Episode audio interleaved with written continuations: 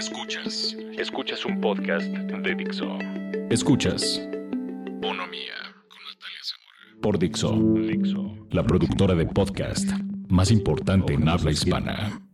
Hola, mi nombre es Nat Zamora y este es el episodio número 14 de Bonomía. ¿Alguna vez te han llamado demasiado sensible y te han dicho cosas como no dejes que te afecte o no es para tanto? Las multitudes hacen que te sientas abrumado, ansioso o hasta que te drenan. ¿Alguna vez has sentido que no encajas? Y no hablo dentro de tu círculo social o con tu familia. Eres alguien que constantemente cuestiona su lugar en el mundo.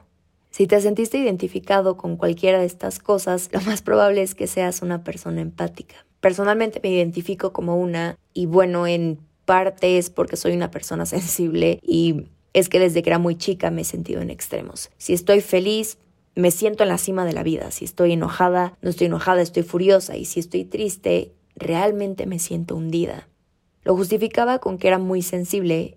Y sí, pero también quería saber el por qué nunca podía estar como en un punto medio. Entonces, como siempre que, no sé, me pasa algo raro y no puedo explicarlo, lo googleo y encontré que estos son los rasgos de una persona empática, que es un término que cada vez se vuelve más convencional. Siempre que pensamos en empatía, lo primero que se nos viene a la cabeza es una persona que tiene la capacidad de ponerse en los zapatos de alguien más.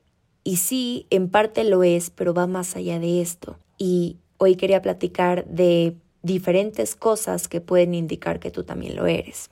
La diferencia entre sentir empatía de forma tradicional y ser una persona empática es que la empatía hace que puedas entender los sentimientos de otras personas. Pero cuando eres una persona empática es como si fueras una esponja que absorbe emociones ajenas. Entonces, no solo las entiendes, sino que también las experimentas. Te apropias de ellas como si tú fueras la persona que las siente. Hay veces que hasta puedes sentir el dolor físico o emocional de otra persona porque la empatía es extremadamente fuerte. Es como si no tuvieras el mismo filtro que una persona promedio. Todo se absorbe con una mayor intensidad y por eso, aunque estés teniendo un buen día, si entras en un cuarto lleno de estrés o energía negativa, es más fácil que cargues con esto el resto de tu día. Y te lleva a diferentes escenarios donde puede que sientas la necesidad de invalidar tus propios sentimientos, porque si te enojas muy rápido o lloras muy fácil, muchas veces la gente que te rodea te va a decir que no dejes que te afecte o que tal vez necesitas endurecer más tu caparazón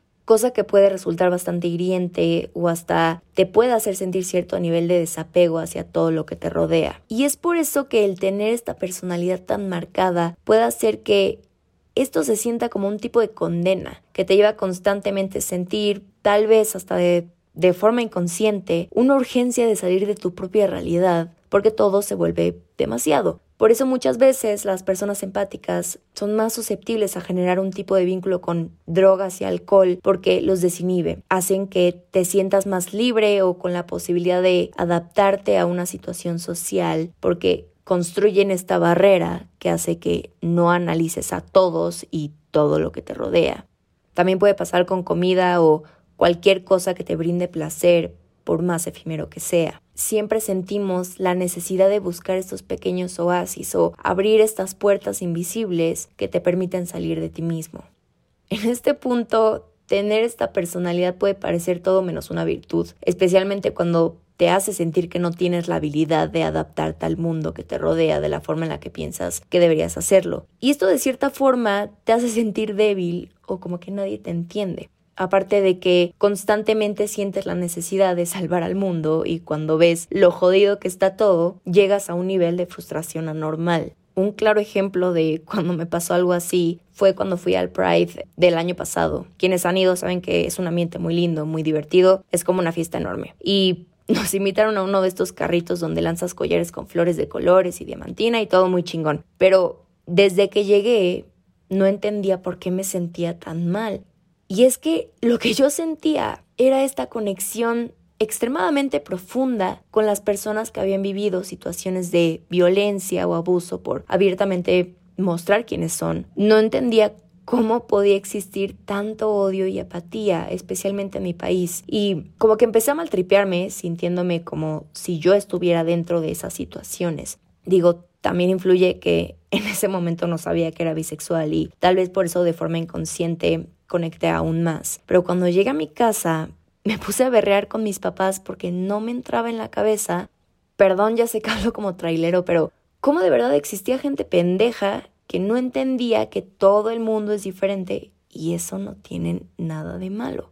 Me sentía mal porque el cambio que quería crear estaba fuera de mi alcance porque es un problema que viene de una raíz muy fuerte y que tú solo no vas a salvar al mundo. Es una responsabilidad colectiva y aunque quieras hacer y deshacer para sanar a la humanidad, ningún ser humano es más o menos valioso que otro. Y todos tenemos exactamente la misma responsabilidad. Si lo ves de esta manera, las diferencias sociales, económicas o políticas o lo que me digas realmente son una ilusión porque el cambio y la conciencia se crea a través de un colectivo y una sola persona no tiene la responsabilidad de crear un cambio por los casi 8 miles de millones de habitantes del planeta. Y tampoco siento que deberíamos caer en el extremo de que este tipo de situaciones nunca se van a solucionar porque ya es un caso perdido. Estoy segura de que ahora que crece la conciencia sobre la empatía en el mundo y observemos que ningún proceso es lineal y reconozcamos que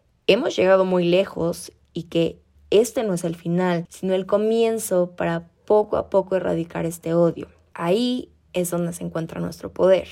Pero algo que me parece increíble de una persona empática es que somos muy intuitivos. Eso hace que puedas leer señales o energía dentro de un ambiente común y corriente sin la necesidad de palabras. Es como un sexto sentido y ya sé que ahorita están como, Nat, ¿qué pedo? ¿Estás bien loca? Y sí, es algo muy raro, pero 100% pasa. Si estás en un lugar lleno de gente que no conoces y sin la necesidad de que hablen o que tú les digas algo, sabes interpretar la energía que te transmiten y sabes si es buena o mala. Y como no tienes este filtro, es muy fácil mezclarte entre otras personas y sus personalidades. Si te juntas con alguien feliz, vas a estar feliz. Si estás con alguien enojado, te vas a sentir de la misma manera. Por eso, mientras creces, te puede resultar bastante complicado encontrar tu propia personalidad, porque en momentos donde no te sientas tan empoderado y te encuentres con gente que tiene una vibra muy fuerte, llega un momento donde dices, espera de quién son estos sentimientos. ¿Son de ellos o son míos o son una mezcla de los dos? Algo muy característico de este tipo de personalidad es que la gente que los rodea se siente muy acogidos por ellos. Es como si tuviéramos este letrero en la frente que dice, ven, siéntate y cuéntame todos tus pedos porque sabes que te voy a escuchar y te voy a entender. Porque seguramente así va a ser y esto nos hace tener como un imán para también atraer relaciones tóxicas o a los famosos vampiros energéticos. Porque aunque tengas una intuición muy poderosa, ya lo hemos platicado antes, lo tóxico de las personas tóxicas es que jamás te muestran los lados más oscuros de su personalidad. Es como si tuvieran una máscara todo el tiempo y se acercan a las personas empáticas porque saben que les darán todo de lo que carecen en su vida, porque te entienden y se crea al final del día hasta una relación codependiente porque una persona empática cuando se siente insegura tratará de dar todo de ellos mismos aunque estén pasando por una mala situación y sientan que tampoco tienen mucho a que aferrarse. Básicamente una persona empática te entenderá y apoyará aunque ellos ni siquiera sepan manejar sus propias emociones. Hace poco en una práctica laboral de la escuela, una mujer que ahora aprecio mucho, pero en el momento la acababa de conocer, se sentó conmigo. Eh, les juro que en menos de 10 minutos me platicó toda su vida y después me confesó que tenía una enfermedad autoinmune y que no sabía nadie, ni siquiera su familia, que yo era la única persona que sabía y que ahora se sentía mucho mejor de haberlo sacado con alguien. De verdad me parece increíble que algo haya sentido conmigo que le impulsó a contarme y se sienta aún mejor el saber que ella se siente de alguna forma liberada. Pero ahora yo me sentía peor porque no podía parar de imaginarme todo lo que pasaba por su cabeza constantemente, la cantidad de escenarios por los que pasó y bueno, estuve así todo el día. Pero bueno, ¿qué tuve que haber hecho en ese momento? Hay una frase gastadísima, pero muy cierta, y es no intentes asumir responsabilidades que no son tuyas. Las personas empáticas lo primero que van a querer hacer siempre es ayudar. Pero hay que entender que hay gente que no quiere ser ayudada o no pueden y ellos tienen que tomar una decisión por sí mismos antes de buscarla. Tenemos que dibujar una línea mental donde sepas cuándo o en qué situación dejarás de ayudar a alguien porque sus problemas te están afectando a ti también. Y es por eso que te puedes sentir abrumado rápidamente porque una o muchas personas están depositando un peso emocional en tu cabeza la mayor parte del día. El estar solo es cuando más protegido te sientes porque también es cuando más energía tienes. Es por eso que las personas empáticas se pueden identificar más como una persona introvertida. Las multitudes pueden hacer que se sientan ansiosos porque ahí es cuando la empatía se amplifica, incluso si la persona se inclina también hacia el lado de los extrovertidos.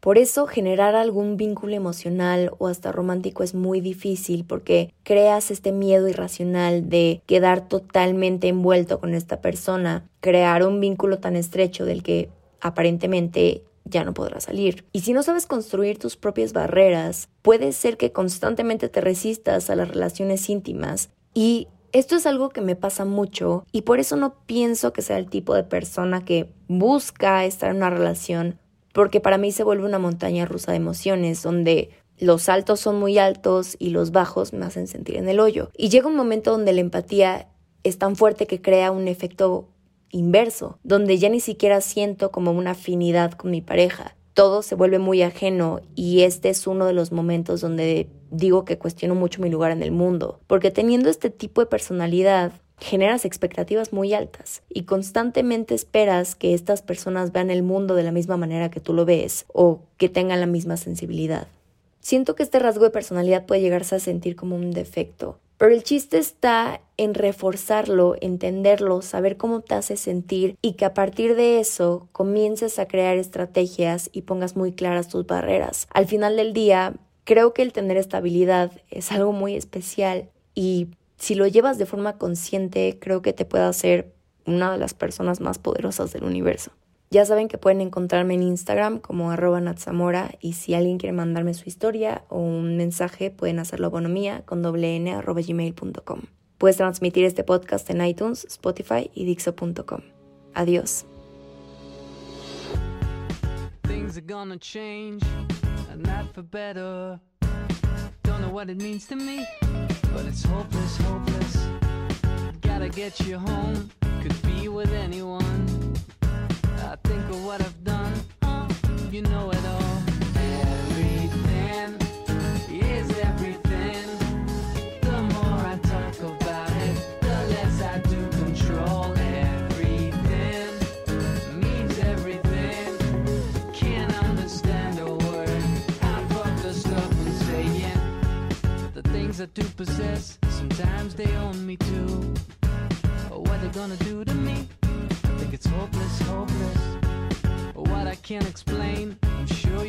well.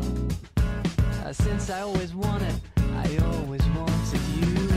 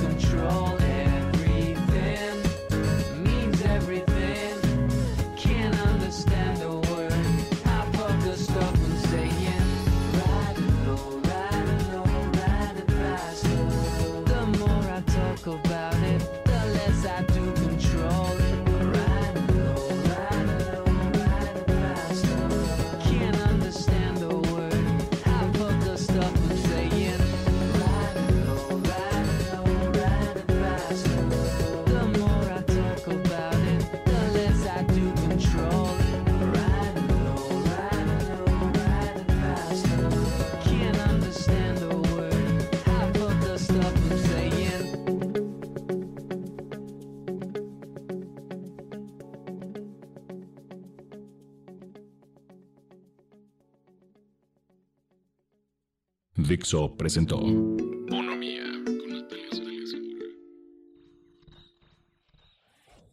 La producción de este podcast corrió a cargo de Pedro Aguirre. Coordinación, Verónica Hernández. Producción general, Dani Sadia.